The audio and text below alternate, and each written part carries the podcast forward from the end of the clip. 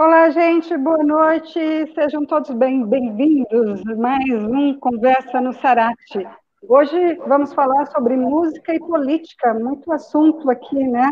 Nós da equipe do Sarate, eu, Rayane, Jorge, Vitor e os nossos convidados, Marcos Cardoso, artista e historiador, e Débora Luiz, artista.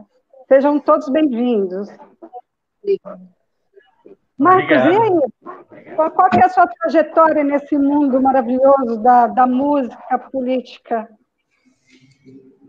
É...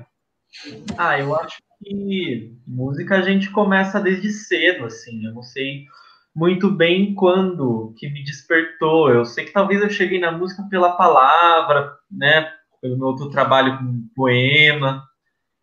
Mas, enfim, já toquei em muita banda, já toquei em bastante lugar, assim, e, e usando a música como essa forma de expressão, né? E acho que principalmente de, de dizer, porque a gente fala no, no, com os amigos e tal, mas existe uma outra forma de falar que é essa do palco, né? Como eu extrapolo essa bolha. E acho que também é um outro canal que eu tenho, alimento, de forma de expressão para falar o que eu quero, falar as coisas que eu acho do mundo. E acho que é um pouco por aí. É muito bom. E a Débora? A minha tra... Eu já venho de uma família muito musical, né? A minha família vive nesse âmbito da música o tempo todo. E ela, a música ela veio como uma forma de gritar algumas questões que eu tenho e que eu vejo e que a melhor forma para me expressar foi através da música, através de, de ser, me tornar intérprete musical, né? Fiquei afastada um tempo, né? Retornei, mas sempre na eu não consigo me ver interpretando uma coisa que eu não que para mim não faz sentido ou que não não seja quem eu sou ou que eu luto dentro da, da música, né? E aí foi esse caminhar da música na minha vida, mas principalmente pela influência familiar de ativismo, ativismo negro, ativismo de esquerda e através da música também. Débora, eu, eu, eu, queria perguntar uma coisa para a Débora, que ela até já deixou o gancho, mas também para o Marcos, né? Que essa semana saiu o texto dele lá no blog, que também fala um pouco sobre essa relação com a arte de forma geral, né? Mas tem toda essa discussão com a política de como vocês começaram falando, né, da relação inicial de vocês, que o quanto que as coisas que a gente constrói na infância, elas têm um momento que deixa de ser só uma brincadeira, né? Deixa de ser só uma coisa de de, de, de construção da criança, né? De, de diversão e vira uma forma de construir o mundo. É, acho que a Débora ela já puxou falando do ativismo da família dela, mas eu queria saber um pouco mais de vocês. Quando vocês viram que essa atividade de música e de mundo, com a política do mundo, quando que isso se tornou uma coisa que vocês não iam mais uh, negar, não iam mais. Não sei se já teve um momento de negar isso, né? Mas de, de abraçar isso mesmo. Pode começar. E aí, Marcos? Ah, então tá bom. É você, é você. então, é muito tênue a linha que divide o momento em que você faz isso única exclusivamente como diversão e a partir do momento em que você entende aquilo que lhe é apresentado. Porque, eu, como eu falei, eu venho de uma família que ela é uma família que tem um ativismo, a minha mãe tem um ativismo de esquerda muito forte dentro da família e tudo. E aí ela apresentava música, músicas que tratam desse tema mas de uma forma muito subliminar na nossa educação. E aí, com o passar do tempo, é que a gente atinou, né? A partir do momento que saiu daquele período de infância, que ela falou, bom, elas agora têm entendimento do que eu quero passar, aquelas memórias musicais, aquele tipo de música, aquelas letras passaram a fazer sentido, assim como a, a meu pai com a questão negra, né?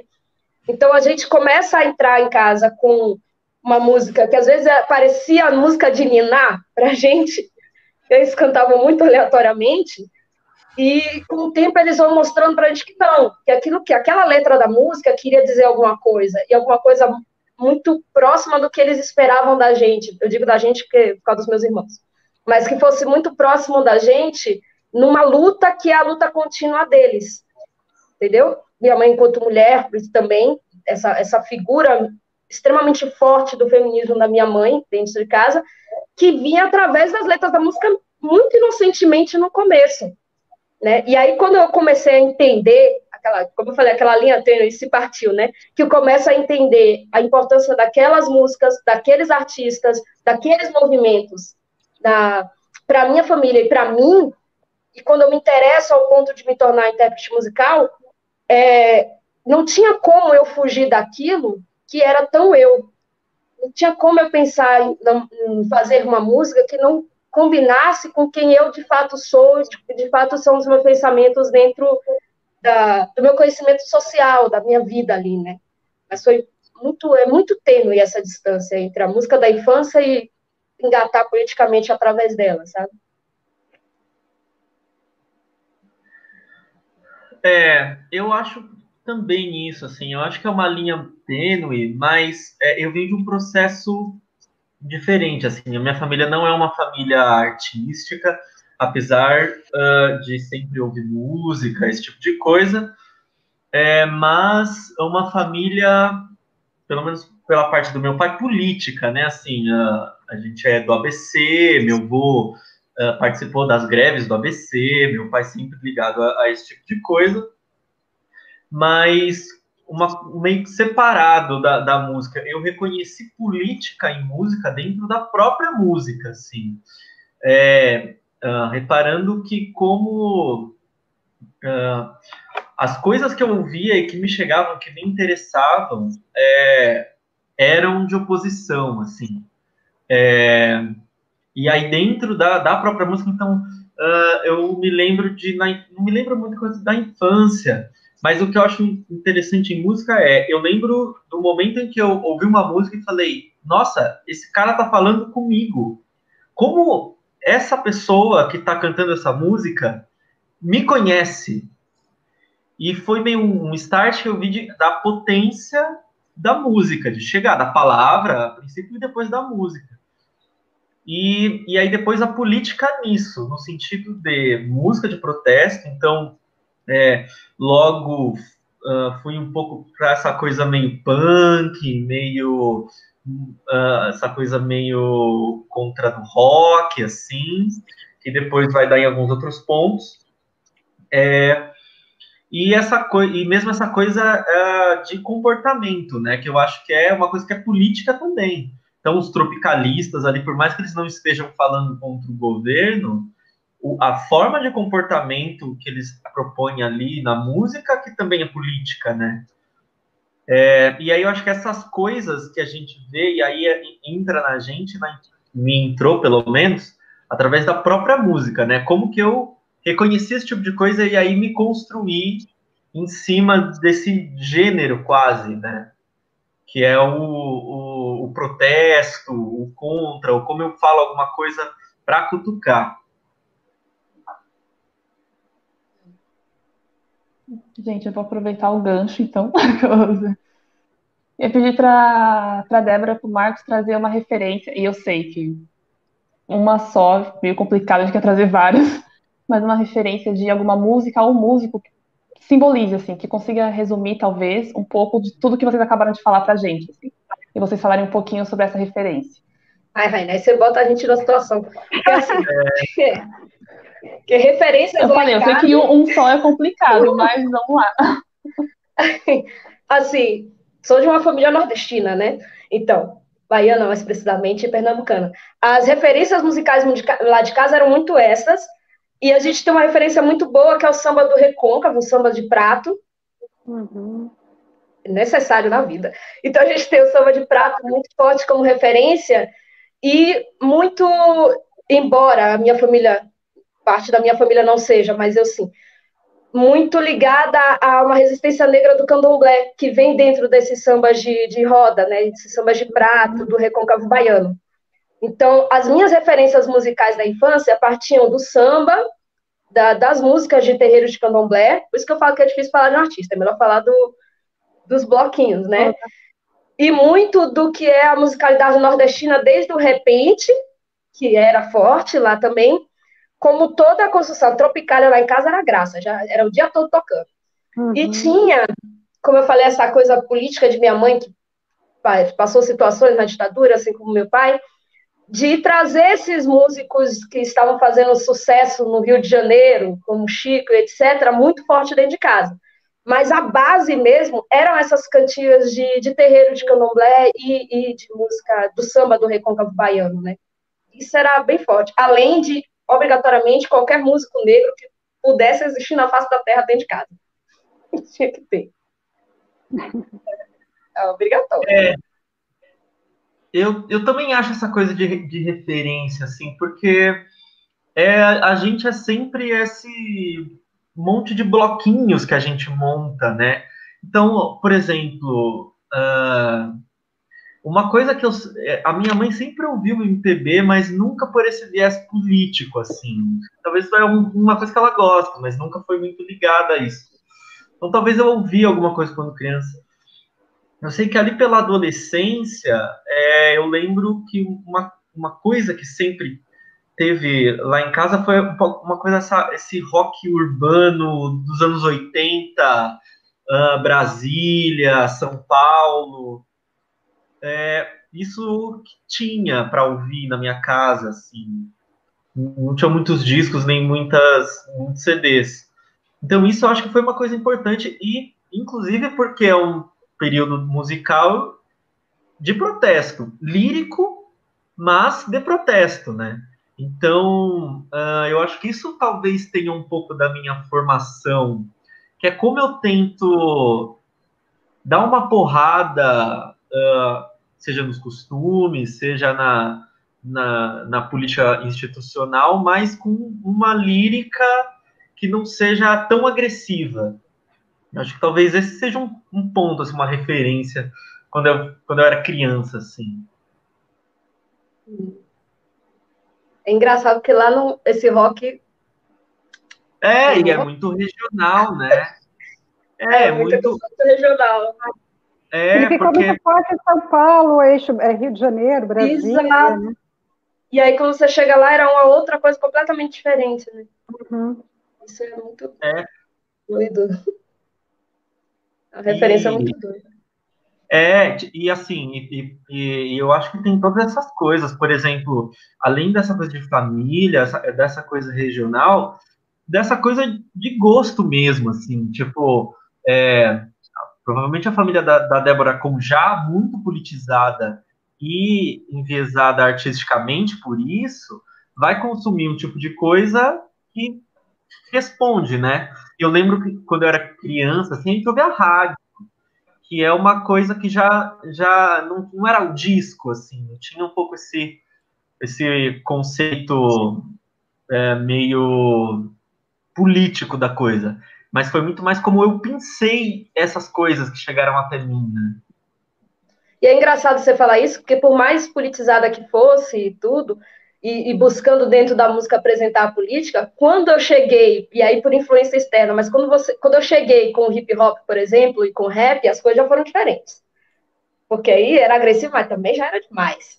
Uhum. Entendeu? É. Então havia essa coisa política e tudo, mas até um certo ponto. Até eles entenderem que era um estilo, e aí vai pelo gosto também, vai pela época deles, etc.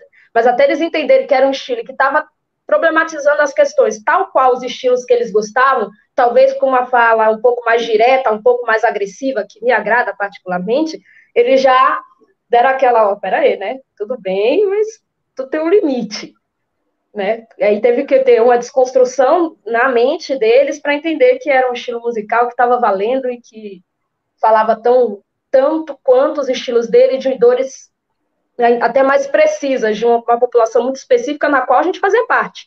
Que talvez eles não se tocassem nisso no momento, né? Uhum.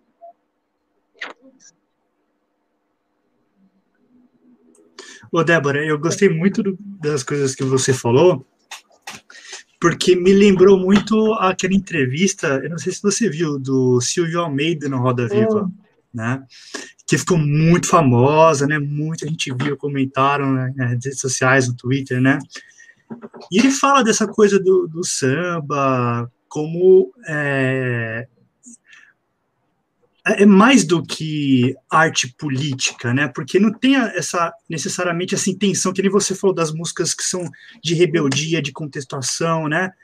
É uma coisa que se faz política porque ela acontece no contexto de resistência, né? E de vida. E você fala dessa dessa coisa que é passada na sua família desde desde a infância, não? Ou seja, então tem a ver com tradição também, né? No sentido de você educar, né? De você compartilhar um conhecimento que não toca é. nas rádios, né? Que é assim, é, que é o Brasil autenticamente, mas não é aquilo que dá dinheiro, né? Assim, não é esse tipo de, de música.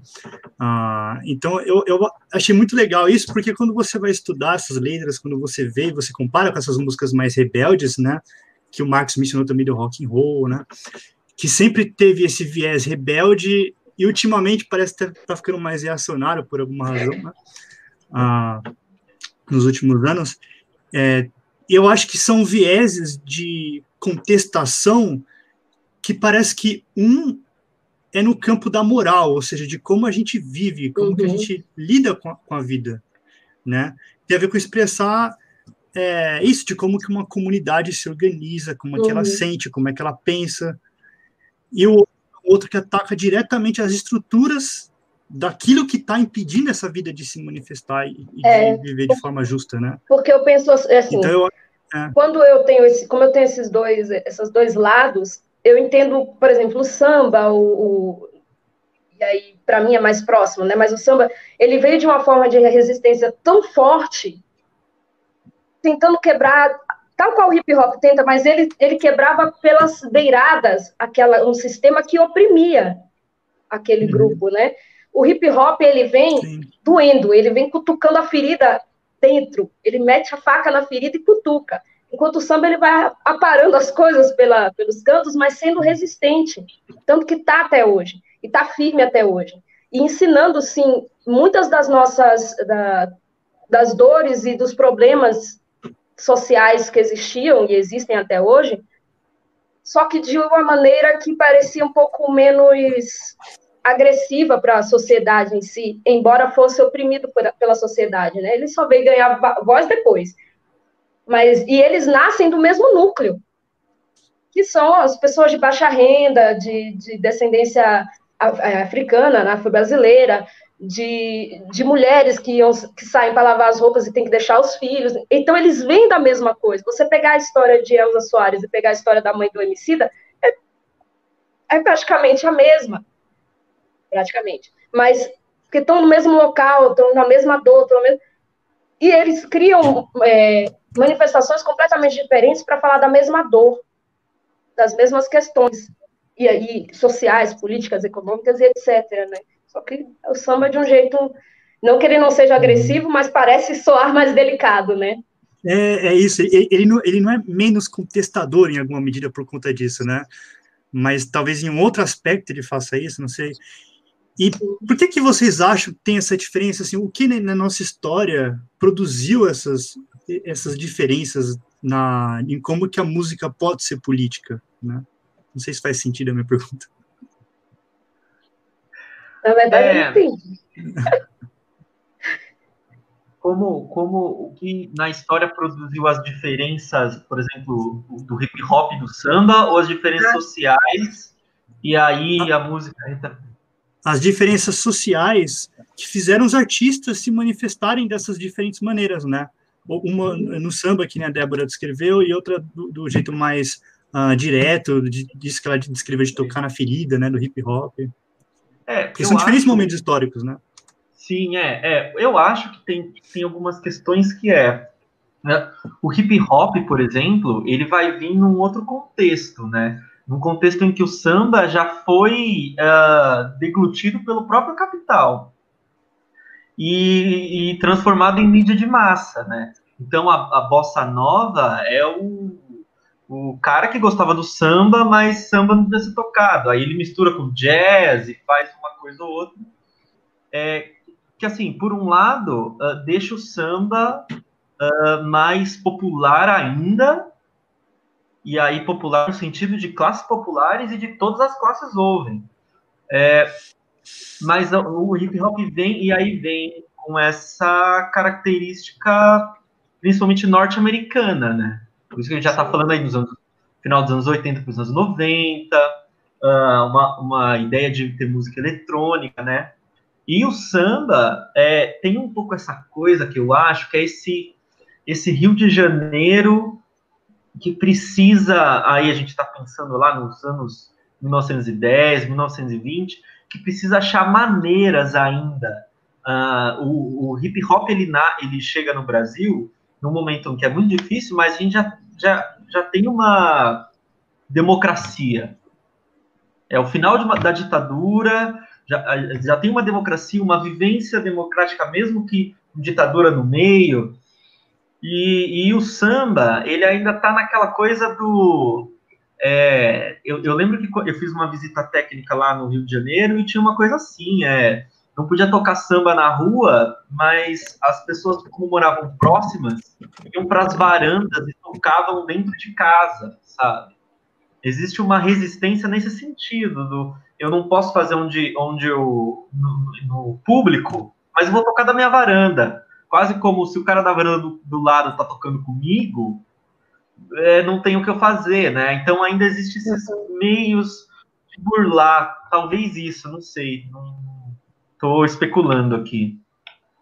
É, não sei, porque tem uma questão também, e aí o Marcos tocou, né? O, o hip hop, que aí vem para cá e acaba, né, no rap ele vem de um momento histórico diferente e de uma maneira de protestar diferente, porque a gente tem que lembrar que uma das coisas que mais influencia a, a maneira de falar do hip hop são as grandes é, apresentações, os grandes discursos dos movimentos negros norte-americanos, né? Tem uns uhum. estudos que mostram muito claro que a maneira de, por exemplo, que o Tupac, para o meu pai do hip hop, fala declama o, a, a, poesia, a maneira como ele canta, é muito similar à maneira como Malcolm e os Panteras Negras falavam nos seus discursos, aquela maneira doída, explosiva e direta, né? E o samba, ele vem de uma outra escola, de uma outra vertente, né? O samba, o Marcos citou o Rio de Janeiro, o samba, ele vem de um, da Bahia, mas o samba ele tem uma coisa muito importante que é aquela questão dos terreiros, de uma outra realidade que vai se desdobrando para a questão social. Mas ele não nasce numa questão social. Ele nasce em uma forma de resistência dentro das musicalidades do terreiro, dos terreiros de Candomblé, e daí sim para sair e se tornar uma manifestação social, né, do, do que estava ocorrendo com aquelas pessoas ali pós-período escravocrata, principalmente e foi, realmente, como o Marcos falou, negligenciado e proibido durante muito tempo. Muito tempo. Estou passando era coisa de vagabundo. Depois, quando ele é abraçado pela, pela mídia, que ele é abraçado pela elite também, elite muito específica e carioca, é que começam a mudar as coisas. É que você começa a olhar o samba e dizer até que é uma coisa interessante. É quando ele vai para fora e encanta quem é de fora, que você olha e fala, ah, até que dá para se ouvir samba, não é tão ruim, não é tão vagabundo assim, né? E aí é que vai se desdobrando. Hoje ele é comercial, nitidamente, que não quer dizer que não se, não se faça ainda sambas falando a verdade da, da, do que está ocorrendo, mas ele é um, um produto comercial. E eu, e eu acredito que o rap está caminhando para isso também. É, o, o, que eu ia falar é isso. É um processo muito parecido com o do hip hop e do rap, que vai é, é, começa a estar em tudo. Todas as pessoas usam base do hip hop. E há, há alguns meses atrás tinha isso, que a, a, o rap é uma das músicas que mais influenciou a nova geração. É o mesmo processo, assim, no, ah, de, de se você pegar o rap nos anos 90 para o rap hoje, sabe? Os artistas, inclusive, com, com uma outra, um outro parâmetro, né? Que era o Racionais dos 90. É influencia tanto que o do, que você pega nitidamente a influência do, de quando lança o disco Racionais MC, o primeiro, né? Nas músicas de Gil e Caetano depois, que se influenciam por, pelos Racionais, por exemplo, entendeu? Então, se expandiu tal qual o samba tá, se expandiu. Agora é saber até onde vai parar. Né? Acho que vai, né? Só vai. Gente, O, a Cristiane Cunha, ela colocou aqui, olha, puxa, que história bonita essa. Porque as referências maiores sempre pensam em Chico e demais. Muito legal a Débora Luz, que privilégio de ter acesso a isso. Crescer ouvindo de perto, muito bacana. E, e a Isa Giroto, que falou que são todos lindos, mas ela deve estar falando principalmente de vocês dois. O... E ela tá falando aqui, e uma coisa que eu também já estava me coçando, que é quais novos artistas vocês mais ouvem e passam essa mensagem política. E acho que também eh, de mais referências, né? O que, que vocês também gostam de cantar junto com os novos, também os velhos. Que a, a Débora estava falando do, do rap, e daí eu não consigo pensar no, no rap, no hip hop, no que é o Brasil, e não lembrar daquela música do Message do Grandmaster Flash, não sei se vocês gostam, mas que é uma música que no próprio clipe que eles fizeram improvisado, acho que duas pessoas são presas durante, durante a música, né? Durante o clipe que fizeram. E é, e é chocante, porque é, um contexto que eh, podia. É a cara do Brasil de estar tá acontecendo aquilo, né? Só que, de novo, nos Estados Unidos se comenta, mas aqui parece que a gente apaga, né? e ao mesmo tempo que você estava falando do samba, e daí eu me veio aquela música do samba do Criolo Doido, que o Getúlio Vargas encomenda. Getúlio é um problema. Que é, que é isso, né? Então, mas assim. Getúlio é um problema. O quê? Fala Getúlio. Então, mas, mas comente um pouco isso também dos novos, mas também dos velhos, né? As referências que são interessantes, essas referências problemáticas também. Ai, ai. Marcos, comece. Eu, falei mais do que você. Agora, se, eu me, se deixar, eu me empolgo. Próximo muito é, ó, referências hum, atuais, que eu estou escutando até demais, as meninas já estão reclamando, mas eu escuto muito homicida, muito, eu acho que ele tem um jeito de escrever particular, assim, né? E cutuca, ele ainda cutuca bem a ferida, e eu gosto bastante disso. Lazo Matumbi é uma referência antiga, mas que como permanece para mim é atual. Ele, é, o Lazo vai ser sempre atual. Eu não sei se vocês conhecem, mas ele é. Gente, escutem Lazo Matumbi, eu fazendo propaganda dele. Não, mas é porque é muito bom mesmo. E inclusive ele tem uma música que eu apresentei, acho que para a Rayane, que chama 14 de Maio, que é fora de série. É, eu estou buscando muito conhecer músicas não brasileiras, mas algumas referências africanas, porque por questão rítmica principalmente. Eu tenho um problema com alguns estilos musicais atuais, assim, que estão fazendo sucesso, que eu não gosto muito, e aí sempre dá uma treta por causa disso. Eu sou mais é, arcaica, antiga. Mas referências da minha vida sempre foram da, das mais conhecidas. Sim, o Gil, Caetano, Chico, mas Dolores, que a gente sempre ouviu muito dentro de casa. A gente escutava muito música norte-americana, assim, básica, então Nat King Cole era escutado em casa, a Nina Simone, deixa eu ver, o Chico, obviamente, principalmente com a minha mãe, mas principalmente era o Seu Valença, era Geraldo Azevedo, Elba, Zé Ramalho, Fagner, porque tinha uma questão da regionalidade que o Gil traz bastante. Maria Bethânia até o talo, porque eram coisas que traziam uma referência regional que para a gente é muito importante. Não, não, sei como vocês trabalham com isso, mas eu digo para as meninas bastante, eu converso muito com a Rayane sobre isso, que existe uma, uma questão até saudosista no, na maneira de cantar, nas dores que são cantadas, de como aquela música é produzida, a música nordestina. Porque não importa se ela é feita na Bahia, em Pernambuco ou no Ceará, ela tem alguma coisa que puxa e que nos conecta numa coisa só. Entendeu? Então, para mim, esse, essas referências nordestinas, elas são importantes. Porque trazem a história da minha família carregada nelas, né? O Luiz Gonzaga, Gonzaguinha, que lá em casa é, é obrigatório. né? E aí vem aqueles que não estão no, nos grandes nomes, não estão vendidos, que são os sambas comuns, né, que você canta dentro de casa com seu pai, sua mãe, seus avós batendo prato e, e contando histórias do samba, do Recôncavo que você não tem um, um, expoente, um músico que você fala assim, ah, fulano de tal, mas você tem as referências musicais deles, né? Já tá, no, já tá tão no dia a dia que a gente não sabe nem quem compôs. Uma coisa assim, sabe? É muito doido. E racionais sempre. E aí é questão à parte. É... Ah, ó, eu ouço, eu gosto muito do criolo, assim, eu acho que ele tem essa questão lírica, ao mesmo tempo ele faz umas rimas muito malucas, assim, e, e, e eu acho muito bom. É, eu acho que a banda que eu mais ouvi na minha vida foi Planet Ramp. Tipo, é engraçado porque toca qualquer música, eu sei cantar. Tipo, eu ouvi muito, assim. Eu acho que daí vem um pouco essa coisa da política, assim, porque muita música dele é porrada, deles são porrada, assim, sabe?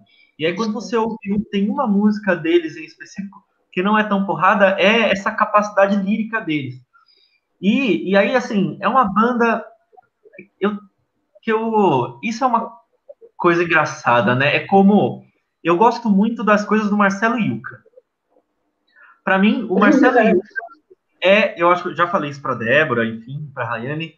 Para mim, ele é uh, o artista que consegue fazer uma ponte e é, isso é muito louco em arte.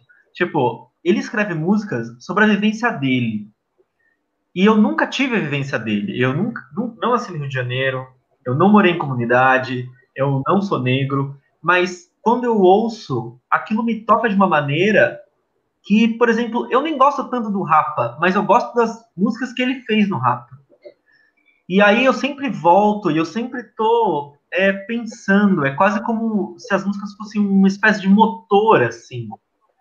É, é, é pensar que lugares você sempre volta. Então, sempre volto para o plano de Rain. Eu gosto muito dessa, dessa uh, cena carioca dos anos 90, assim. É, e por incrível que pareça, eu não tive, quando criança, adolescente, uma vivência tanto da Tropicália, assim. Eu vim, entrei na, na Tropicália por causa do, dos Mutantes, assim, que eu acho uh, uma das melhores bandas do Brasil também. E como eles são contestadores em, é, em costumes, sabe? Tipo, como eles estão ali propondo uma coisa na época da ditadura que fala sobre costumes, sobre piração em costumes.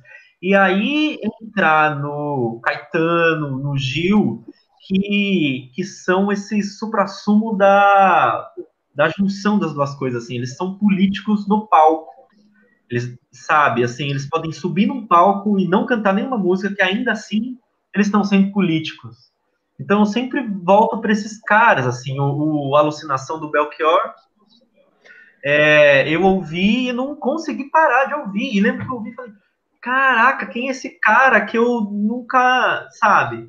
E ultimamente, assim, ultimamente, há uns meses atrás, é, eu já ouvi muito também, por exemplo, Raul Seixas, e sempre que eu volto é reconhecer alguma outra coisa que ele colocou ali e que, e que mostra, um, como o Brasil não mudou, dois, como ele é no, na vírgula que ele fala, sabe?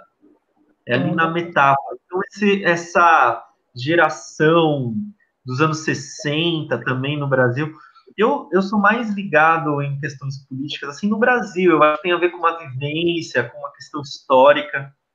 É, quando eu ouço o Bob Dylan, por exemplo, eu gosto muito, mas tem questões ali que são muito norte-americanas, e que eu não tenho a vivência para reconhecer aquilo na pele, né? Aquilo no, no arrepio, que é quando o Belchior canta, quando o Sérgio Sampaio canta, Esses caras, assim, mais ligados a, a, a, a um chão brasileiro, assim, sabe? Muito mais do que o Tom Jobim ou esse tipo de coisa que é, que é bom, assim, mas eu acho que não fala tanto do, do da ralé brasileira, sabe? Essa essa classe que leva tudo nas costas, sabe? É isso, assim, eu acho que vai por aí. É isso que é bacana, né? É, é, e é, quando a gente fala da música, o bacana da música é que ela vem contando toda a história, né? Ela é uma, uma articulação política assim maravilhosa, que ela vem contando toda a história desde lá daquela época até hoje, na questão do, do da atualidade, né? E quando a gente fala da, da, do atual cenário político que a gente tem aí, que está muito forte, a gente sabe que o hip hop ele está muito forte, sem esquecer de falar do nosso querido Jé Versátil, que compõe músicas é. assim maravilhosas, ele está sempre aqui com a gente, é, não só o Jé, como o André Raimundo também, nos, nos rocks, na composição, os dois estão com, com discos novos aí, mas é, na questão da, da, questão social hoje, política, o que, que vocês veem, como que vocês veem essa articulação? Vocês acham que a época de antes na época da ditadura era, era mais expressivo. Como que está hoje para vocês,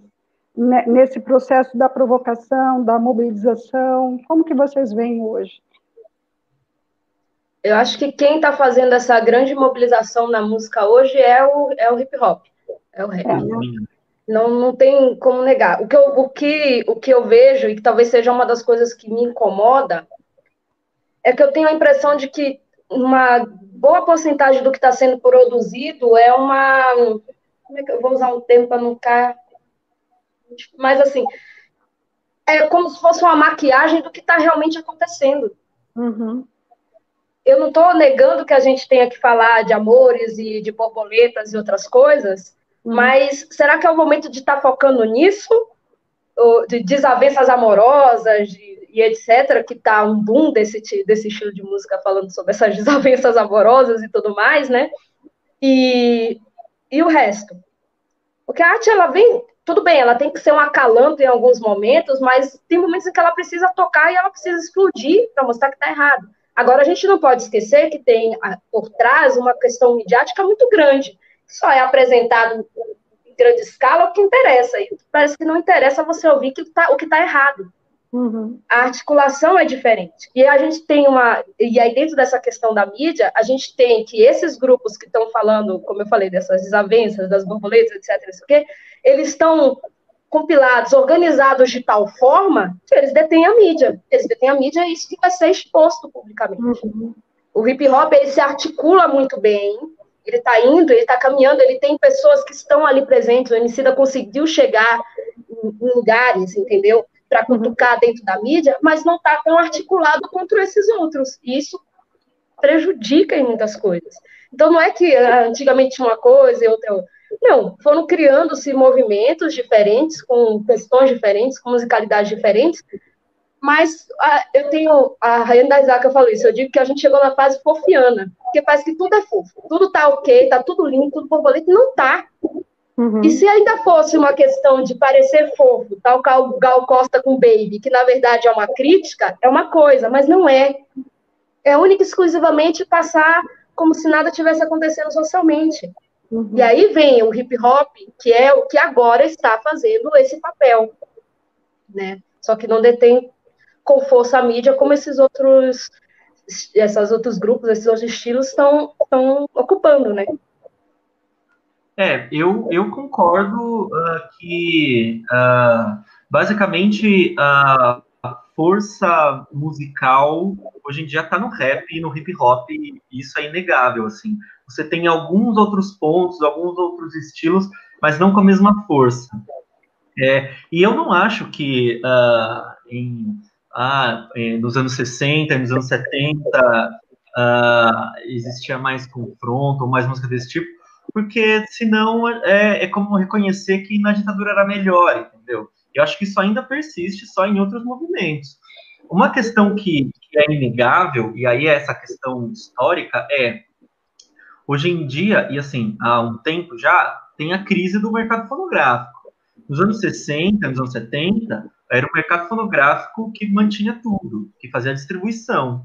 E, e querendo ou não, esses artistas, o Chico, o Gil, o Caetano, é, começam lá nos festivais e antes, e na época da ditadura eles conseguem se posicionar, porque justamente eles têm uma máquina por trás deles que eles sabem usar e que vai fazer eles chegar onde eles quiserem, sabe? Eles sabem jogar com essa coisa.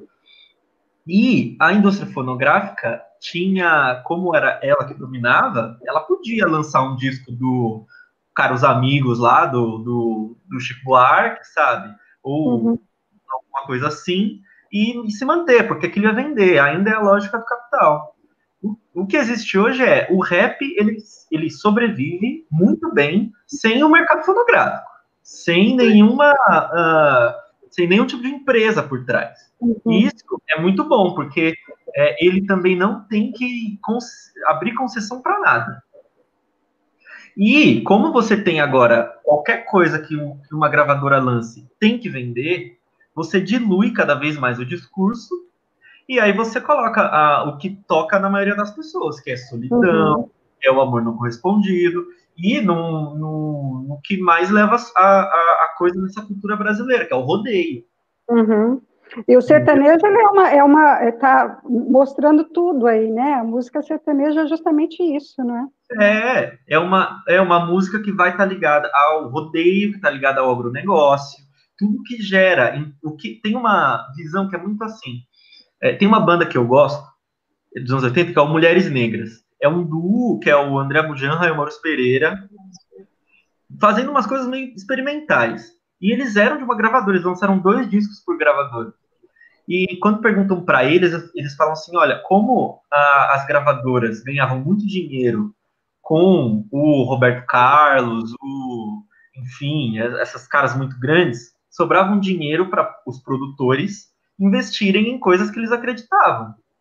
A questão é que hoje em dia não tem mais esse dinheiro. Então, ou você vira independente e tenta se articular, e aí, se você for pensar, uh, se a gente for pensar assim no rock, uh, ah, MPB, música indie, não tem uma articulação boa, que no hip hop tem. Que o hip hop, por já vir, vir de uma origem que é preciso ser eles por eles mesmos, se tem gravadora, tem, se não tem, eu lanço do mesmo jeito, eu tenho meus parceiros, assim. Se você vê a, a, o Emicida, faz basicamente isso, ele abre a Laboratório Fantasma, que publica as músicas dele e publica outras músicas, sabe? É ele conseguindo fazer, sair fora do eixo do capital, né? Eu acho que é, e é por isso que o hip hop é, consegue é, ter esse discurso tão voraz, entendeu? Além da origem, ele não está ligado a grandes gravadoras.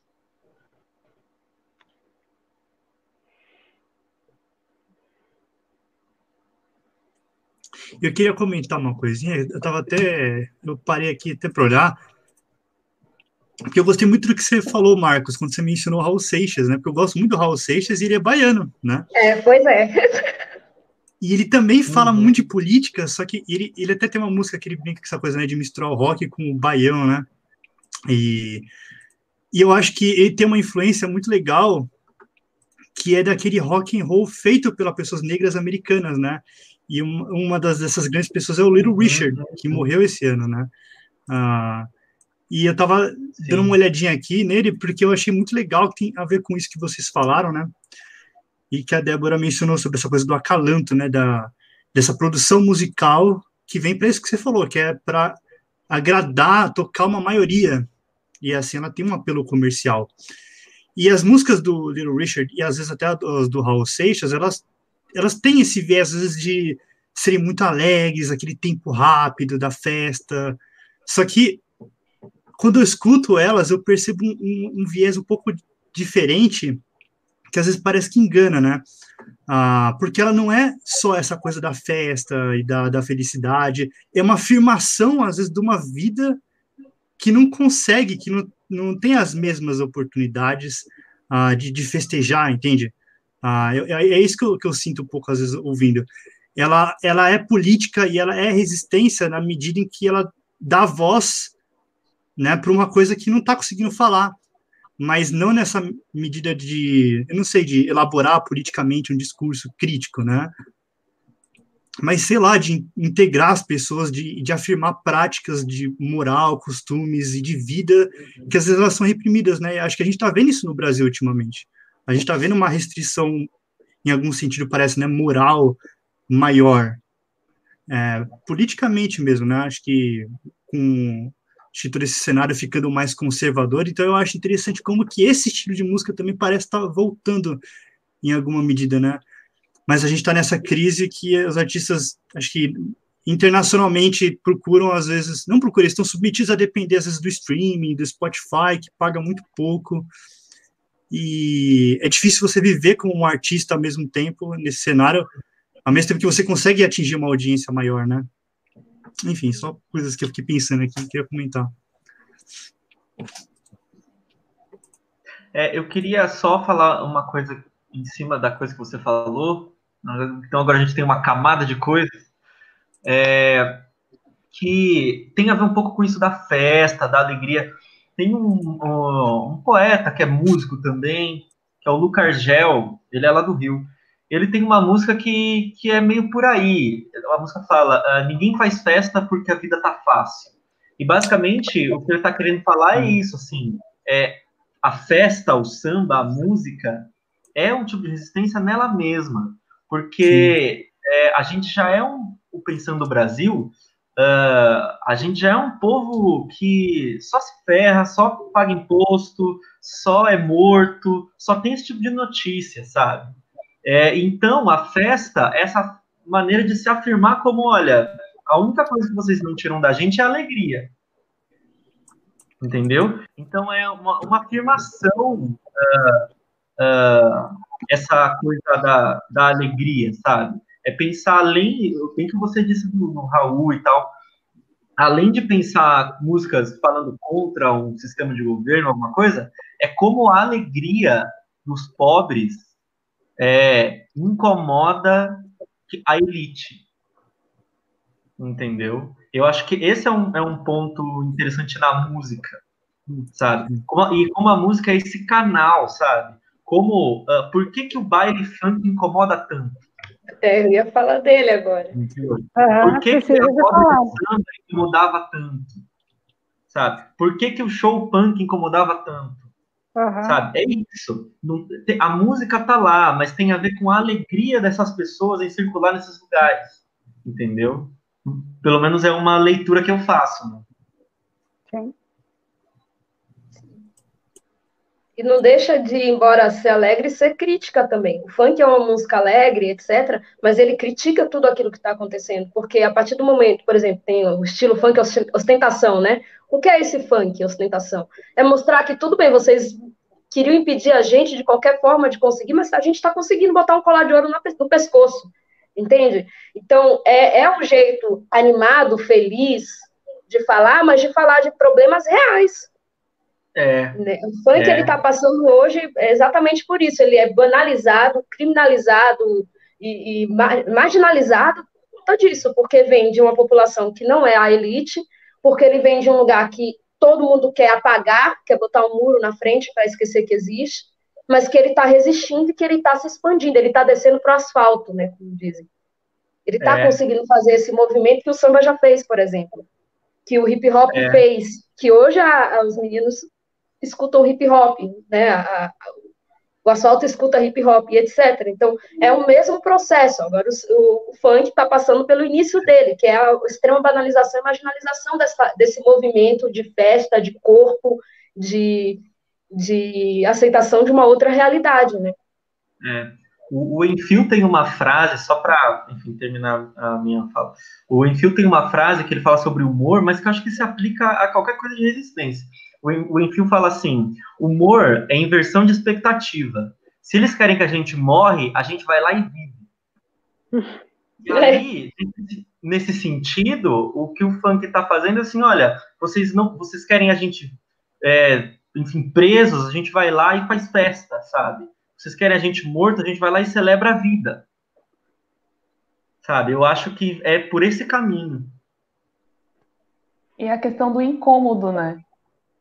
Porque se, tipo, se eles nos querem mortos e a gente está vivo, é porque a gente está incomodando de alguma maneira, né? Seja através do som, através daquele corpo que está lá, que eles falam que está exposto demais. A gente está incomodando. Então, se incomoda, eles vão querer barrar. Também tem essa, né?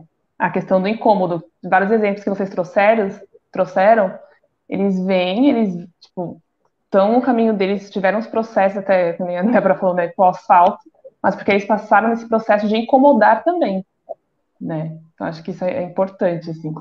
E a Isa trouxe, a Isa Giroto, trouxe uma pergunta muito boa que está relacionada ao que estão falando também, que é ultimamente vem crescendo muitos funks feitos por drag queens e mulheres trans, normalmente falando dessa pauta LGBT+, e da origem das comunidades. Vocês acham que essas músicas alcançam os jovens e conseguem ensinar? A música, se ela alcança, e se consegue pode ensinar. às vezes não chegar apontando diretamente, ou no momento assim que ele escuta, pode mais uma hora chega aqui. Chega.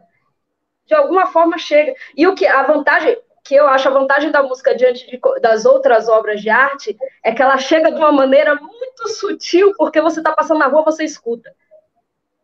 Você não precisa estar em um ambiente fechado para você escutar. Você atravessa o rapaz do cafezinho, botou um rap para você ouvir. Você tá abre um vídeo qualquer, a primeira coisa que passa é música. A música ela tem essa facilidade de chegar pelos ouvidos, sabe?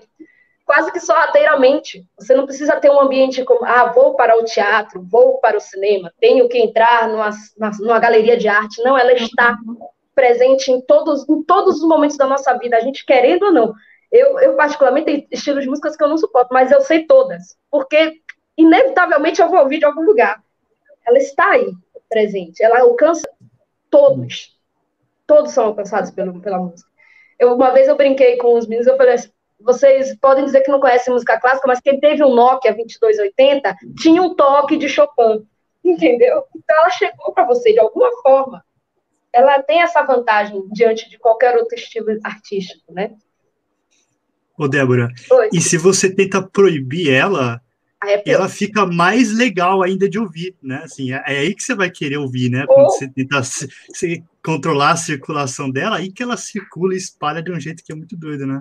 É muito, muito louco. E, e, por isso que ela é grandiosa, entendeu? Por isso que a música é grandiosa. Eu, eu falo, além dela chegar e tocar, ela, ela, ela tem uma genial. A música é genial em tal ponto que eu posso não entender absolutamente nada de alemão, mas eu vou escutar uma música alemã e ela vai, alguma coisa dela vai me tocar. Eu posso não entender nada do que está acontecendo no Morro Carioca, mas como o Marcos disse, não é a realidade dele, mas o Marcelo Yuca toca. E, e, vai para além da, da, música cantada, porque se eu posso não entender nada de música clássica, mas eu escuto a primavera de Vivaldi, eu sei que a primavera está chegando. Porque elas têm essa capacidade. Uhum. Sim. E eu acho que isso tem a ver com o que a Isa falou, né? Se alcança, ensina. Né?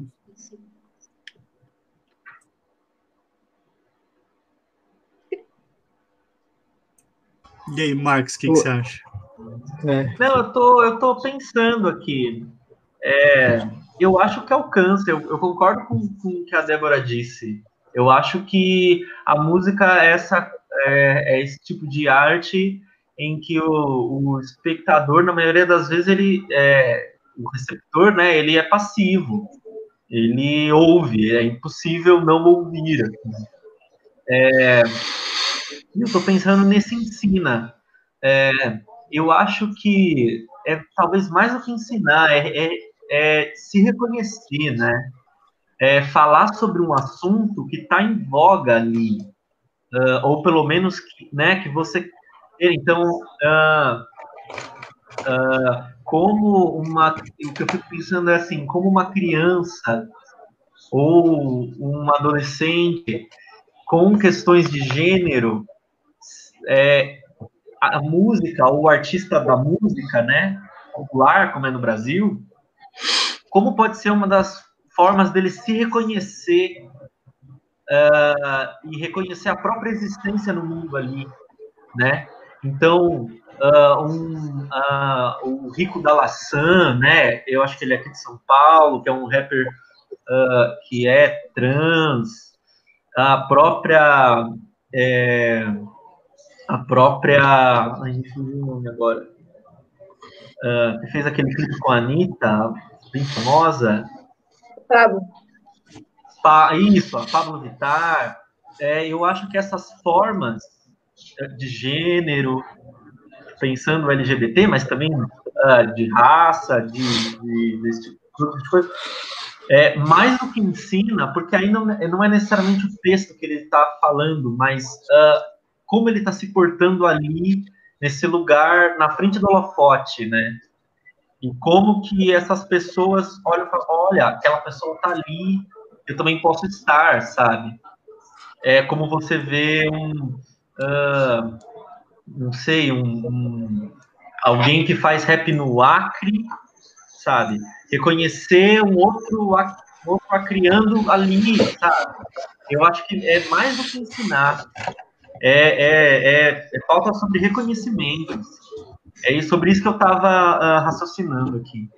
Mas é, porque, pensa, uma pessoa como eu, a gente nunca teve a mídia a nosso favor, mas eu sempre tive referências de mulheres negras por conta da música. Então. Entende? Então, eu olhar alguém que é negro e está ali, é pensar, eu posso também ser reconhecida de alguma forma. Então, uma criança que é LGBTQI+, olhar uma, Pablo, olhar a Glória Groove, olhar entre tantos outros a Lineker, ela olhar e dizer assim, poxa, tem como. Existe uma possibilidade. É, é possível. Entendeu? Isso é, isso é grandioso. Débora, Marcos, acho que essa a pergunta da Isa é tão legal, porque o que o Marcos estava pensando, eu estava aqui pensando também, esperando uma hora para comentar, porque é isso, essa pauta do reconhecimento. Acho que eu não sei quantas vezes que eu já, eu e o Vitor, a gente já conversou sobre isso, como que os movimentos sociais, os movimentos de esquerda, né, os movimentos de esquerda mais tradicional, eles precisam entender que reconhecimento não é pauta de segundo plano na política, salva vida. O reconhecimento, assim, né, o simbólico, o imaginário, é. ele faz uma vida não acabar. Ele faz uma pessoa ter força para seguir mais um dia, tanto quanto, às vezes, um prato de comida. Só que é uma coisa que às vezes está muito distante, que a gente discutia muito isso quando a gente estava na, na, na, formação, né? quando a gente ainda estava na, na graduação, mas é isso que vocês falaram, isso que o Marcos estava pensando, acho até engraçado, porque eu também estava matutando a mesma coisa, mas, mas é isso que a Débora falou, achei incrível. E a pergunta é incrível também, porque é isso. Não é só ensina, né? Salva a vida. Você pode, você pode nem gostar do estilo, mas não reconhecer a grandeza do, da ascensão que aquilo pode ter para a vida de, de uma de, das pessoas, da humanidade, né? Não, é muito mais do que só gostar também de um estilo musical. É.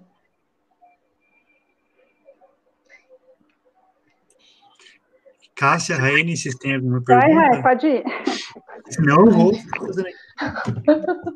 Eu te cutuquei. Ah, como a gente está tá chegando no, é. no finalzinho, eu queria falar para vocês, é que eu conheço, a gente conhece aqui, pessoal de tudo, um pouco mais é, vocês em relação à música, assim, né, tipo, enquanto músicos.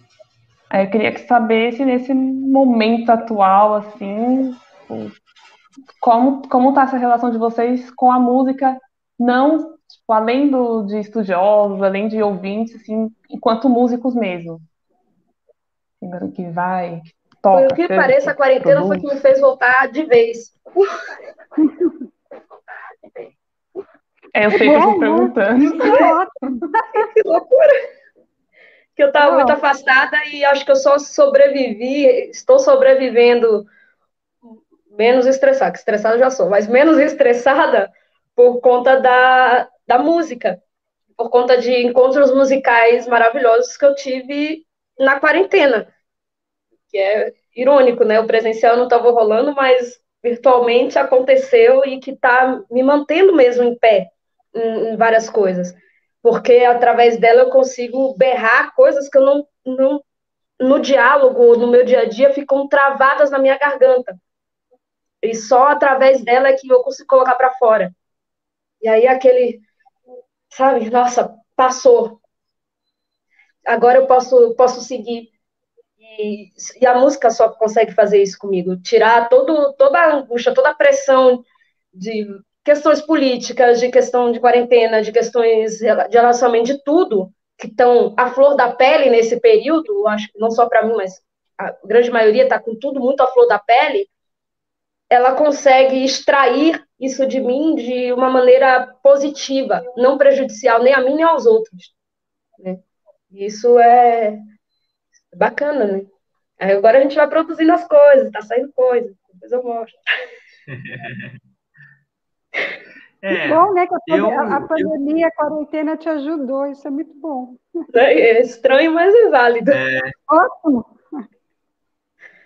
É, eu confesso que, que uh, com música na quarentena uh, me, deu, eu, me deu uma parada, assim, eu produzi mais coisas de texto, é, eu acho que por alguns motivos, eu não consegui lidar bem com a questão do vídeo, porque, por exemplo, quando eu toco, o meu show tem uma proposta que eu não consegui encaixar em vídeo, então acho que talvez isso já não me fez produzir, e aí para também produzir alguma coisa só para tocar e tal, assim, é, eu toco para mim, sabe? Tem a, a, a, o propósito da coisa não se concretizou. É, e aí sobre escrever também, assim, é, um, é, uma época muito confusa. Tem milhares de coisas acontecendo ao mesmo tempo e milhares de pessoas falando várias outras coisas, sabe?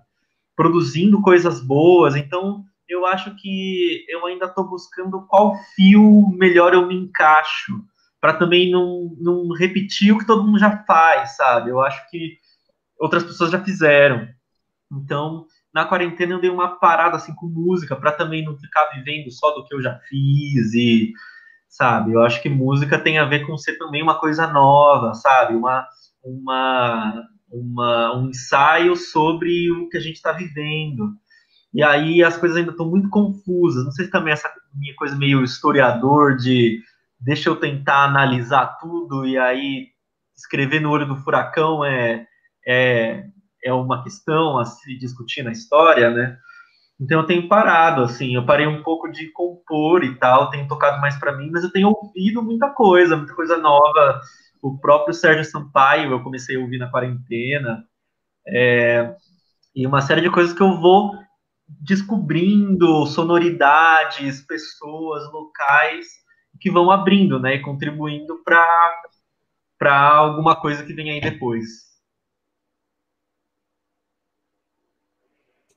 Maravilha, isso é bom, né? Para muitos ajudou, né? Ajudou, é, outros é, é, serviu como reflexão, mas a gente é, percebe que nessa, nessa, durante essa quarentena, é, parece que muita gente já está conseguindo falar, né? Soltar essa voz, como a própria Débora falou.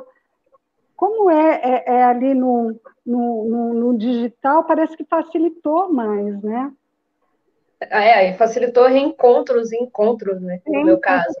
Porque eu tô longe do, do da, da, da, da Bahia e tudo, que era onde eu conhecia os músicos. Eu cheguei em São Paulo sem conhecer ninguém. Então, eu não conhecia músicos, não conhecia. Então, essa essa possibilidade da distância, de estar em contato com pessoas que já produziram comigo e que me mostram coisas o tempo todo. Agora estou conhecendo outros músicos aqui, mas tinha essa, essa dificuldade de eu ter chegado em um local em que eu não conhecia ninguém que era da, da área, que eu estava mais, tava mais perdido que segue um tiroteio, como diz na minha hum. E aí agora eu estou conseguindo me articular e conhecer pessoas em outros lugares, em outros lugares literalmente, outros países e tudo, através do digital. Então, isso me facilitou, né? Eu não sei como é que isso depois vai revirar para o presencial, mas enquanto está no digital, está funcionando. Eu acho que vai melhorar mais ainda, né? Voltando ao presencial, melhora mais ainda. Fica no digital e no presencial. Isso é bom. Claro. E é isso, gente. Muito bom, né? Tanto assunto, tanta coisa boa para falar, né? A gente precisa falar mais sobre música também, né, Raiane? Eu posso fazer uma Pode. última perguntinha? Com certeza. É, vai o Vitor lá. Vai lá. Primeiro, eu queria, eu queria dizer que, Rayane, mais um episódio do Conversa no Site que eu esperava você falar do Arnaldo Antunes e você não falou ah, do é? Arnaldo Antunes. Gente, eu pensei nele a conversa inteira, mas era o momento que do Marcos e da Débora. Tem que meter o Arnaldo Antunes e eu queria perguntar para Débora, né, assim, se ela se sentir confortável. Ela falou das canções da infância, né? que ela ouviu da família, e eu queria muito ouvir, se você quiser compartilhar um pouco com a gente, seria muito legal. Ai, seria, é, seria muito legal encerrar com isso, eu tenho curiosidade, queria ouvir. Mas assim, se você não quiser também. Essa semana acho que foi com a Rayane. Eu não sei, porque eu falo tanto com a Rayane que eu acho que sempre é com ela que eu tô conversando. Mas eu tava lembrando é, de uma que, que a gente cantava muito em casa. É, é uma música tão engraçada, gente, é um absurdo. Porque a música ela é absurdo, mas ela faz sentido. Que meu pai cantava, que era assim: ela tem no rosto uma queimadura, sofreu de loucura e do coração tá desamparada, já nem tem parente, não tem nenhum dente, porque nunca nasceu. Mas ele gosta dela, não maltrata ela, nem desfaz dela, trata muito bem. Foi na capela e se casou com ela, pois não repara nela os defeitos que tem. E aí ele cantava isso pra gente na. Essa semana eu falei, Rayane, que samba absurdo, mas que faz todo sentido, que é uma pessoa que não tá ligando para aparência nem nada, só para o amor que sentia, né? Eu fiquei, gente, é, é, surreal. E eu fiquei gastando essa semana com, com essa música, eu me lembrei. Mas tinha muitas coisas assim engraçadas da minha infância. É, essa. É bom que volta as memórias. Né? É muito boa. Olha, em minha defesa, por conta do que o Victor falou, só quero deixar claro, então, que deixar indicado para todo mundo que está assistindo escutar o álbum Real Resiste do Arnaldo Antunes e a gente faz uma conversa no Sarate só sobre esse álbum. É. Pronto. Gostei, hein? Aí é bom. Exigente, é. É, é, é isso que eu tô pensando aqui, assim, como assim ouvir o álbum do Arnaldo Antunes, daí escreve uma monografia, né, para eu refletir sobre o que, que eu tô entendendo, né, para depois ainda ser julgado pela Rayane. A gente faz um vídeo review, e aí a gente toca a música e aí a gente é censurado pelo YouTube. Nossa. é isso. Ô, Jorge, sininho então? Sininho? Blogueirinhos, blogueirinhos. Pessoal, vocês curtiram esse vídeo sensacional, essa conversa muito da hora. Ajuda nós, curte o vídeo. Ué, cadê o sininho, George? Cadê o sininho? Variar, porque senão fica chato. Não, tem que ter. Cara, tem que ter o sininho. Tem que ter o sininho. É expectativa, tem que quebrar. Agora que eu tô fazendo um momento blogueirinha, que a gente depende do, do, do sininho, tem sininho. Sininho é. tem que ter o barulhinho, né? Tem que ter o barulhinho. Né? Din, din, din, Olha, clica no sininho aí para vocês assinarem o canal, receber as notificações da hora e ajudar a gente a continuar fazendo os vídeos muito bons. E é, é isso aí. Se inscreva no canal do YouTube, tem o nosso site também agora, com vários blogs, vários artigos. O último é do do querido aí Marcos, né? Tá lá no nosso site e tudo mais, né? Instagram, Facebook, as redes sociais aí falando de tudo e o que é o Estudo Sarate. E novas programações também. A próxima série agora vai ser sobre artes visuais, é isso? Isso mesmo, arte digital. A arte digital, é isso aí. Muito bom. Obrigada, gente. E até a próxima. Tchau, tchau. Obrigada, Marcos. Obrigada, Obrigado Débora. a todos, Marcos, Débora. Valeu. Tchau, tchau.